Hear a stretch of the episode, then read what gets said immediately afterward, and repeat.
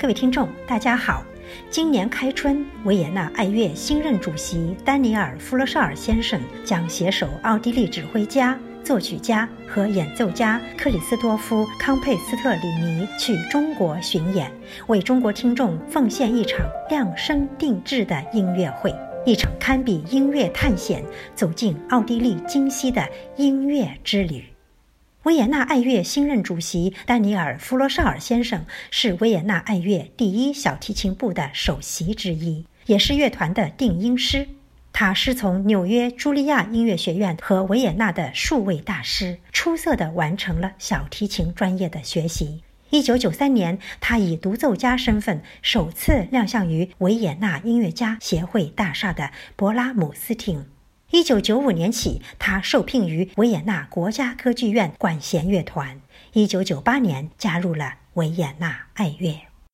奥地利指挥家、作曲家和演奏家克里斯多夫·康培斯特里尼毕业于纽约茱莉亚音乐学院和耶鲁大学。他的专业不仅有指挥和作曲，还包括哲学和语言学。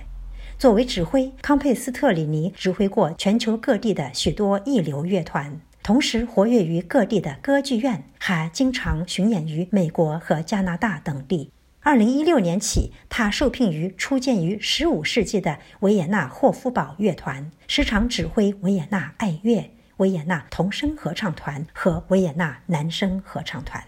音乐会的上半场将隆重推出由克里斯多夫·康佩斯特里尼作曲的维也纳随想曲，给伊莎贝拉以及奥地利的中国献礼。其中，维也纳随想曲和奥地利的中国献礼今晚都是首演。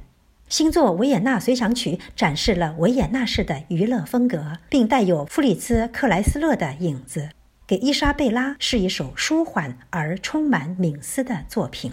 专为本场音乐会而作的奥地利的中国献礼则分别推出一个中国主题和一个奥地利主题。音乐在两个主题融于一体里结束。音乐会的下半场，大家将随着舒伯特的 D 大调小提琴奏鸣曲第三百八十四号和降 A 大调随想曲第九三五号，以及贝多芬的 F 大调春天奏鸣曲作品二十四号，感受维也纳乐派的不朽经典。舒伯特完成于一八一六年的 D 大调小提琴奏鸣曲第三百八十四号。是一部触动人心的歌咏式作品，简洁流畅、自然优美。虽然不乏忧伤的情绪，但最终低沉和寂静的心情转为明朗和乐观的憧憬。乐曲共分三个乐章：一、很快的快板 D 大调奏鸣曲式；二、行板 A 大调三段体；三、活泼的快板 D 大调回旋曲式。